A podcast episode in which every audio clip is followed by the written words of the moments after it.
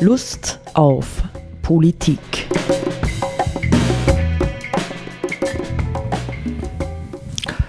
Liebe Hörerinnen und Hörer des Freien Radios Freistadt, Sepp Kiesenhofer und Roland Steidl begrüßen Sie zu einer neuen Sendung Lust auf Politik.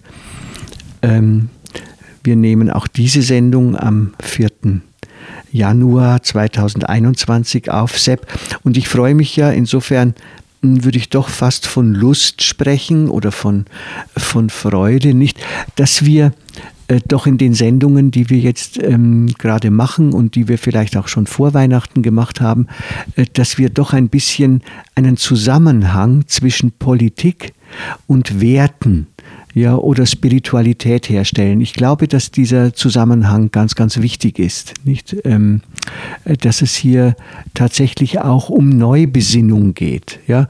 Oder man könnte auch sagen, um Erneuerung von Bewusstsein. Nicht, was ist denn nun wirklich die Aufgabe des Menschen in dieser Welt? Nicht ist die Aufgabe des Menschen in dieser Welt tatsächlich, dass er, dass er Karriere macht, dass er eine Menge Geld verdient und äh, konsumiert bis zum Umfallen? Oder ist ist es nicht äh, tatsächlich die Aufgabe, ja, in diesem alten Sinne ein, ein Liebender, seiner Nächsten zu werden, jemand, der seine Freude und Erfüllung darin findet, anderen zu dienen und äh, dem Leben als Ganzem zu dienen. Nicht? Das wäre doch so ein bisschen äh, äh der Hintergrund, ja, wenn wir uns schon in dieser Zeit äh, immer wieder als europäische Wertegemeinschaft definieren, nicht? Oder als ähm, äh, Menschen, die von einem christlich-sozialen oder zumindest humanistischen Menschenbild geleitet werden. Nicht? Und an der Stelle ist es dann tatsächlich mh, vielleicht überraschend oder ähm, vielleicht zynisch, wenn es Situationen wie die gibt, die Migranten, Flüchtlinge zurzeit auf den griechischen Inseln vorfinden. Nicht, wo man sagt, hier finden wir nichts davon, ja, dass die europäische Gemeinschaft oder ähm, äh, sich tatsächlich in einer Weise engagiert, die zum Nutzen und zum Wohl dieser Menschen gereicht. Ja, das tut sie nicht. Im Gegenteil. Ja. Im Gegenteil, nicht? Du hast ein bisschen ähm, vorhin schon jetzt im Vorgespräch ähm, erzählt, was die Menschen dort tatsächlich erwartet. Ich als fernsehloser Mensch und auch sonst äh, äh mit, den, mit den audiovisuellen Medien nicht so ganz ähm, ja, gut bestückter, gar nicht bestückter Mensch. Ich sehe keine Bilder, nicht? Was, was, was hast du für Bilder ähm, jetzt von äh, dem neuen Lager, nachdem Moria abgebrannt ist? Ja, ich habe auch nicht viele Bilder, weil es gibt ja auch kaum Bilder aus, diesen, aus diesem Lager Karatepe im Konkreten. Aus anderen Lagern meines Wissens auch nicht, wo es auf den Inseln, auf den griechischen, ja mehrere solche Flüchtlingslager gibt. Aber die paar Bilder, die man halt kennt, die sind, wo halt zwischen, zwischen den Zelten ähm, das Wasser steht und äh, der, der Text dazu ist halt der, dass im Fall von Regenfällen, was um die Jahreszeit auf diesen Inseln ja häufig vorkommt, dass es einmal regnet und zwar ordentlich regnet, dass dann einfach halt äh, die Bäche durch, die, durch diese Zeltstätte fließen und ähm, weiters damit verbunden, dass natürlich aufgrund des Fehlens von entsprechenden sanitären Einrichtungen natürlich in diesen Bächen dann alles Mögliche sonst auch noch mitschwimmt an Exkrementen und, und verdorbenen Lebensmitteln und so weiter. Ähm, das heißt, es nicht nur, dass es dann in den Zelten und überall das Wasser steht, sondern mhm. es stinkt ja dann entsprechend an diesen Orten. Und ähm, Frage, wie sich da welche Krankheitserreger sich da ausbreiten, kann man sich natürlich dann auch vorstellen. Ja. Also es sind ziemlich elendige und erbärmliche Verhältnisse, die so eh in den Medien äh, berichtet worden in diesen Lagern. Und ähm, es wird dann auch immer so gesagt, ähm, das ist ein, ein, ein Bild des Scheiterns der europäischen Staaten, dass sie es offensichtlich nicht zustande bringen, diese ähm, Situationen abzustellen. Ja.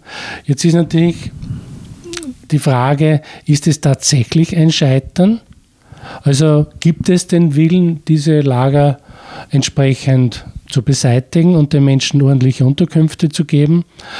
Oder ist es nicht vielmehr so, dass diese Situationen, indem sie geduldet werden und eben nicht beseitigt werden, mhm. eigentlich politisch gewollt sind?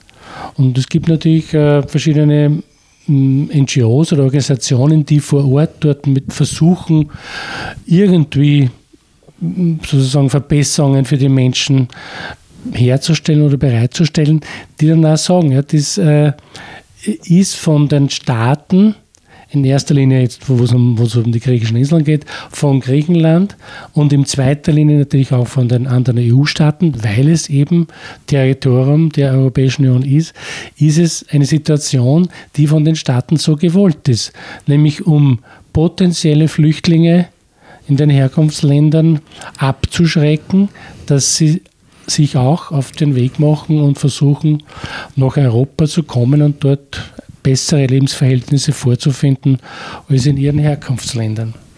Wir haben ja unmittelbar vor Weihnachten, nicht, haben wir ja auch aus eigener Betroffenheit schon eine Sendung dazu gemacht, nicht? Es gab ja, man könnte sagen, eine Art moralischen äh, Aufruhr und Aufstand in Österreich, nämlich interessanterweise äh, gerade auch von kirchlichen Gruppen. Nicht wer die Sendung gehört hat, wird sich erinnern vom äh, ähm, Kardinal bis hin zu Gemeinden, bis hin zu zum zum Bundespräsidenten und und und und und Künstler, nicht die sich zu Wort gemeldet haben und einfach nicht mehr verstehen konnten, wieso Österreich beziehungsweise speziell die Türkei diese äh, Seite in der Bundesregierung sich so sehr äh, gegen eine unmittelbare Hilfe stemmt, ja, also sprich Menschen, einen begrenzten Teil von Menschen aus diesen Lagern nach Österreich zu holen.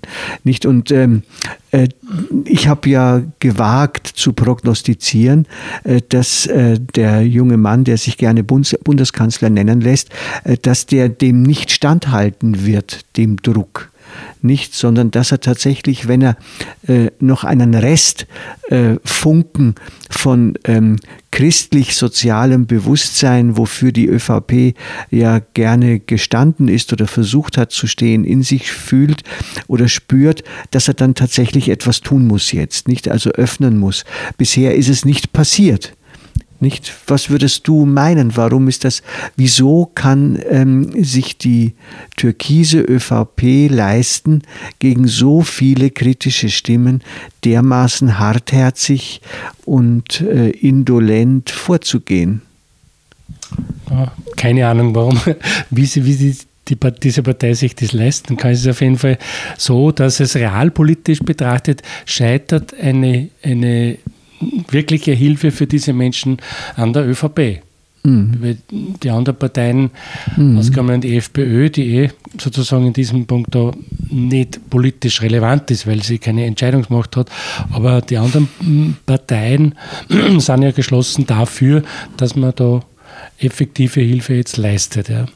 Also die, Genau, ne? ich, ich, ich, ich, denke nur nicht, wir wissen ja, das ist ja kein Geheimnis, dass die türkise ÖVP ausgesprochen populistisch unterwegs ist, in mancher Hinsicht ja der Freiheitlichen Partei an der Stelle den Rang abgelaufen hat. Ähm, was könnte, also um wessen Willen, nicht dahinter steht ja Kalkül, nicht um wessen Willen ähm, macht sie denn diese Politik? Sind das die, die Überläufer ähm, der FPÖ bei der vergangenen Wahl, nachdem die FPÖ eben äh, untergegangen war nach äh, Ibiza, nicht, also ähm, denen man es recht machen will, um sie nicht wieder zu verlieren. Nicht, das würde ja dann natürlich bedeuten, dass hier ähm, eine populistische Politik für Bevölkerungsgruppen äh, gemacht wird, die letztendlich eine solche restriktive Politik auch wollen. Nicht, die also auch nicht, die also wenn man so sagen will, selbst nicht besonders ähm, human gesonnen sind, ja, oder darf man, würde man schon so sagen. Nicht? Ja, es wird auf jeden Fall in der politischen Analyse immer wieder so gesagt, dass das dahinterstehende Kalkül von Seiten der ÖVP eben das ist, dass man sagt, okay, man hat so und so viele äh, Prozent mhm. der Stimmen, die früher FPÖ gewählt haben, aufgrund einer ausländerfeindlichen Haltung, dass die jetzt die ÖVP gewählt haben und um diese Wählerschicht nicht zu verlieren, vertritt man weiterhin diese Position. Ja? Mhm. Also es ist sozusagen, man würde überspitzt sagen, ein quantitativer Faktor im Spiel, ja. nicht der mit den Sachen selber relativ wenig zu tun hat, nicht, sondern hier geht es, das ist reines Wahlkalkül, nicht, könnte man sagen. Man sagen. Die Frage ist natürlich auf der ethischen Ebene, ist so, ist so ein Kalkül überhaupt äh, legitim? Ja, ja legitim. Ja. Es hm. ist, ist, auf jeden Fall aus meiner Sicht nicht vertretbar, nicht? weil hm. da, aber das trifft natürlich dann auch die EU, würde man sagen. Nicht ist es genau. legitim, dass man sozusagen die Menschen, die dort im Elend sitzen, tatsächlich missbraucht, ja, im wahrsten Sinn des Wortes missbraucht, um mhm. eine globale Abschreckungspolitik gegenüber Europa zu machen. Mhm.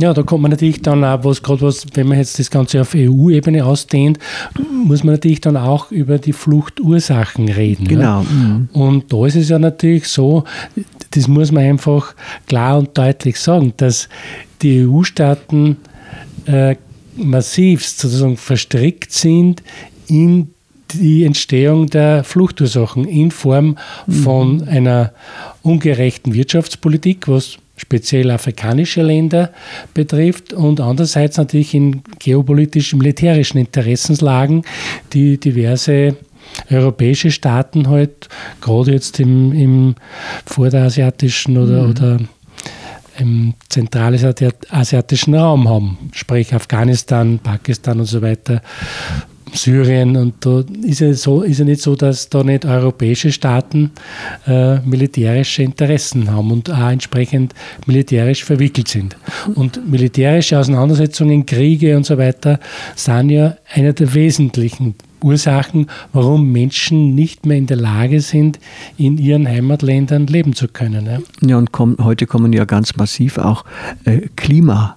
Bedingungen dazu, nicht? Also die, die, die, die äh, Dürresituationen äh, in Subsahara-Afrika, aber sogar äh, Fachleute sagen, sogar für den Syrien-Konflikt äh, sei eine, eine äh, Dürre, eine ganz massive Dürre über zwei oder drei Jahre hinweg ganz massiv mit ausschlaggebend gewesen, nicht? Also wir haben auch klimatische Bedingungen und an der Stelle können wir uns ja mit unseren westlichen reichen Ländern wahrlich nicht aus der Verantwortung stehen stehlen. Nicht? Wir sind, gehören ja ganz massiv zu denen, die diese Situation mit verursachen. Es gibt natürlich viele äh, Situationen und Zusammenhänge, die eine gewisse Zeit schon zurückliegen, ja? bis hin zu äh, Zeit vor dem Ersten oder Zweiten Weltkrieg, Zwischenkriegszeit und so weiter, oder Zeit nach dem Zweiten Weltkrieg, wie entsprechende ähm, Territorien nachkolonialistisch dann aufgeteilt wurden und ähm, wie dann die entsprechenden nachkolonialen Machtverhältnisse zwischen europäischen Staaten und den Nachfolgestaaten in Afrika oder mm. in mm. Asien, wie das dann gestaltet wurde. Da ist vieles an Unrecht und Konflikten sozusagen begründet und grundgelegt, was dann halt unter verschiedensten ähm, Umständen dann zu kriegerischen Auseinandersetzungen führt. Ja. Ich meine, es gibt ja seit langem, seit langem das Bedürfnis, äh, in unserer Jugend war das ja auch schon da, eine Gesellschaftsveränderung anzupeilen, die tatsächlich gerechtere Verhältnisse auf dieser Welt schafft, sodass Menschen äh, eben nicht zur Flucht getrieben werden. Nicht, ähm, ich, wir haben gerade noch mal aufgeschlagen und nachgeschaut beim äh, äh, Papst Franziskus, nicht der eine ähm, eine Rede gehalten hat vor einigen Jahren in Südamerika. Sie ist übertitelt in ihrer Publikation ähm, durch den Camino Verlag mit äh, übertitelt für eine Wirtschaft, die nicht tötet. Äh, Untertitel Wir brauchen und wir wollen Veränderung. Nicht dieses, diese beiden, nicht für eine Wirtschaft, die nicht tötet und auch der Satz Wir brauchen und wir wollen Veränderung sind Originalzitate ja aus der Rede von Franziskus selbst, wo er äh, diese berühmten drei T, offensichtlich sind die äh, in Südamerika ziemlich bekannt, nicht? Was ist mit den drei T äh, zu verstehen? Tierra, Techo y Trabajo äh, sozusagen fordert als ähm, Basis ja, für Menschen, um menschenwürdig leben zu können. Nicht? Das heißt Grund und Boden, also alle Menschen sollten Grund und Boden haben, um sich selbst versorgen zu können. Wohnung ja, und Arbeit. Ja, also diese, äh, diese drei äh, ja, Basics, könnte man sagen, würde hm, Franziskus für Menschen einfordern. Nun kann man natürlich sofort sehen hm, oder merken, dass wir davon weit weg sind. Nicht? Wir sind sogar in Österreich sind wir davon weit weg ja, dass allen Menschen diese Basics, zum Beispiel was Grund und Boden auch anlangt, zur Verfügung stehen würden. Ist das nicht, wenn ich jetzt da wieder an den David Steindl-Rast nicht und seine Forderung nach einer äh, Revolution und gleichzeitig einer äh, Revolutionierung des Revolutionären, wenn ich das im Sinn habe, würde das, ist das, ist das nicht einfach viel zu idealistisch und revolutionär gedacht? Ja, das kann man immer sagen. Aber ähm, Tatsache ist einfach, dass die, die Verhältnisse für viele Menschen einfach zum Himmel schreien und dass es nach Veränderung schreit, hm. nach Verbesserung. Ja.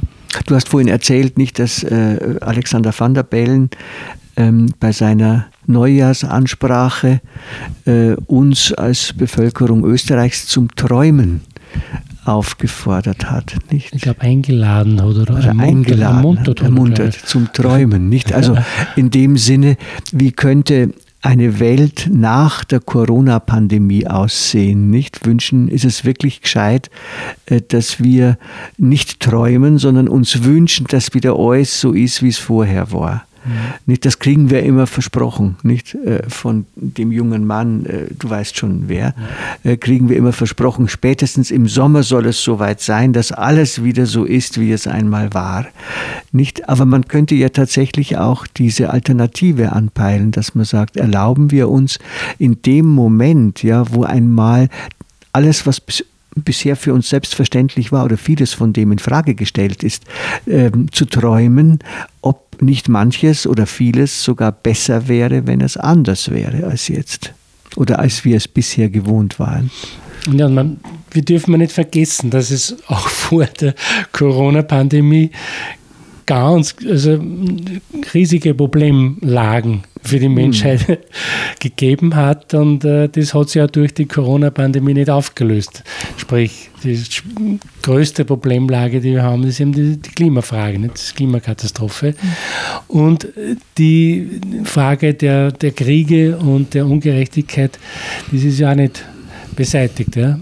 Und ähm, ich, glaube, also ich habe schon den Eindruck, dass, dass jetzt so eine, so eine Situation ist, wo vieles einfach nicht jetzt zum Stillstand gekommen ist, aber es gibt so eine Zäsursituation, so eine, so eine Art Zwischenphase.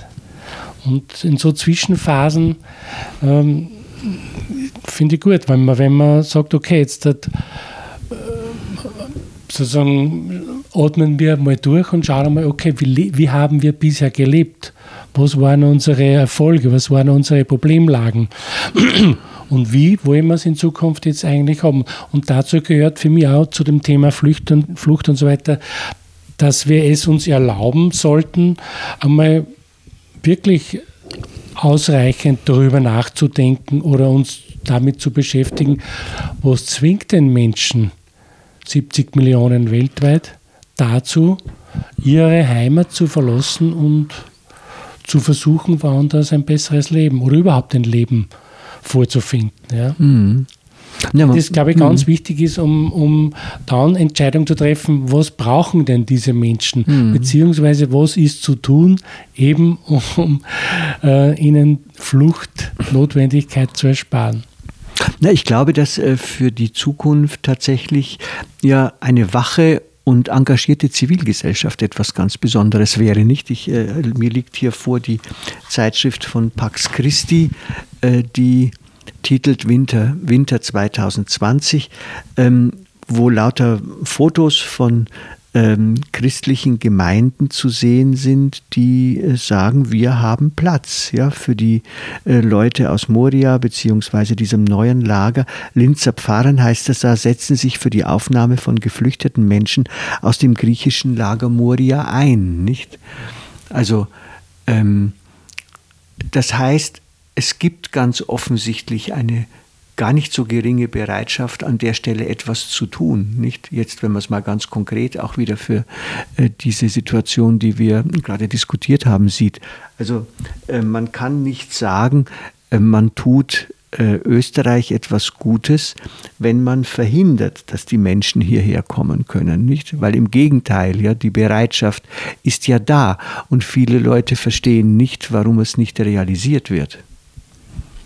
Man muss ja auch sagen, also mir geht es auch so, ähm, wenn jetzt konkret eine Partei ja, Politik in diesem Sinn macht, aus dieser Haltung heraus, zu sagen, wir sehen die Not, aber wir helfen nicht, ähm, dann lerne ich als Staatsbürger daraus oder muss mich fragen, wie sehr kann ich auf eine auf, auf so eine Partei vertrauen, dass mir geholfen wird, dass mir geholfen wird für den Fall, dass ich einmal in eine Notlage komme. Weil es könnte ja sein, dass diese Partei oder diesen Politikern oder Politikerinnen dann zu dieser Zeit dann es nicht opportun erscheint, aus welchen Gründen auch immer, mir zu helfen. Ja? Also das, was jetzt am Spiel steht, ist ja im Grunde so eine Art gesellschaftliches oder politisches Grundvertrauen in der Bevölkerung. Wird man auch tatsächlich geholfen mhm. oder bekomme ich Unterstützung von der Gemeinschaft, von der Gesellschaft, mhm. wenn ich es brauche? Oder werde ich fallen gelassen, wenn es politisch entsprechend dann opportun erscheint? Ja? Mhm. Das ist nicht sehr, nicht sehr hm. tröstlich, diese nicht, Perspektive. Nein, nein, nicht sehr tröstlich, ja. Ähm, insofern bedeutet das, dass letztendlich wir alle ganz, ganz leicht instrumentalisiert könnten, werden könnten, nicht für irgendwelche Interessen, nein. diese oder jene Art. Ne? Ähm, vielleicht noch, noch eins, mir wird schon immer deutlicher, ähm, nicht Corona hat uns äh, ich glaube, europaweit relativ stark auf uns selbst, nicht und auf die Sorge für uns selbst zurückgeworfen. Ja, nicht krank zu werden, sich gut zu schützen, andere zu schützen und wie auch immer. Aber ich glaube, dass es ganz, ganz wichtig ist, jetzt ähm, in dieser Phase den Horizont wieder zu weiten.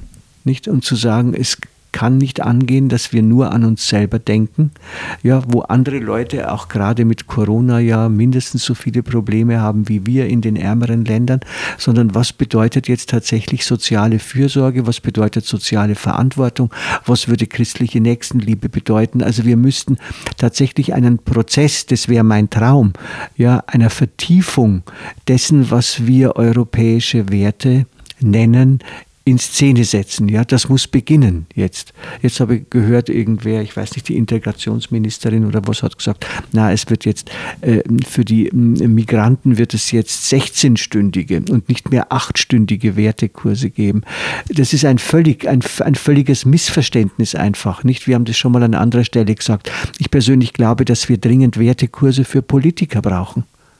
Ja. Es ist ja der blanke Zynismus. Wenn, ja. wenn eine Politikerin einer Partei, die sagt, wir helfen in diesem Elend nicht, ja. dann sagt, aber den Flüchtlingen, die da sind, wollen wir noch mehr Werte vermitteln. Mhm. Das ist ja. Na, ja, wo, geht's nicht. Na, na, eben, wobei 16 Stunden ist ja, ist ja eine Bagatelle, verstehst du, damit ja. Menschen, noch dazu, wenn sie aus einer anderen Sprachenwelt und Kultur kommen, ja. nicht überhaupt verstehen können, wovon wir reden. Ja, musst du sagen, hier ist, äh, hier ist im Grunde genommen mindestens ein Jahr Ethik und Kultur und Werteunterricht notwendig, nicht, um überhaupt so weit zu kommen. Und, und ähm, äh, äh, an der Stelle, glaube ich, müsste man auf jeden Fall auch ansetzen. Nicht die eine Seite ist die praktische Ebene und die andere Seite ist die, dass wir uns wieder verstärkt als Menschen verstehen lernen in dieser Ego-Kultur, die wir geworden sind, die für andere da sein wollen und anderen etwas zu geben haben, ja, und geben möchten. Und teilen lernen, nicht so wie wir es hm, auch gehört haben beim David Steindl-Rast. Mhm. Mhm. Ja, also wir haben gesagt, wir, wir wärmen manche Themen immer wieder gerne auf. Nicht das Thema Migration ist ein Thema, andere äh, Themen sind der Klimawandel, ähm, ja, und auch die gelebte Solidarität, die äh, Frage eines ökologisch und sozial nachhaltigen Lebensstils, weil diese Fragen dürfen nicht mehr untergehen. Ja? Genau. Die müssen tatsächlich die zentralen Fragen für unser aller Zukunft werden und dann auch bleiben, äh, weil sie wirklich langfristige Ziele beinhalten, nicht die für das Überleben oder zumindest für das, für das gedeihliche Leben auch unserer Kinder und Kindeskinder von entscheidender Bedeutung sind. Wir wollen nicht da mitwirken, dass diese Themen verschwiegen oder vergessen genau, werden und verdrängt genau, werden. Genau. Ja. ja. sondern das sind Themen, die der Bearbeitung bedürfen und unsere Kreativität und Engagement brauchen. Genau, unser aller Kreativität ja, und Engagement. Ja. Nicht, und sei es nur, dass wir bereit sind, mit anderen ehrlich und offen darüber zu diskutieren. Genau. Ja. In diesem Sinne, ja. Ähm, Bleiben wir da. Bis zum nächsten Mal. Bis zum nächsten Mal. Auf Wiederhören.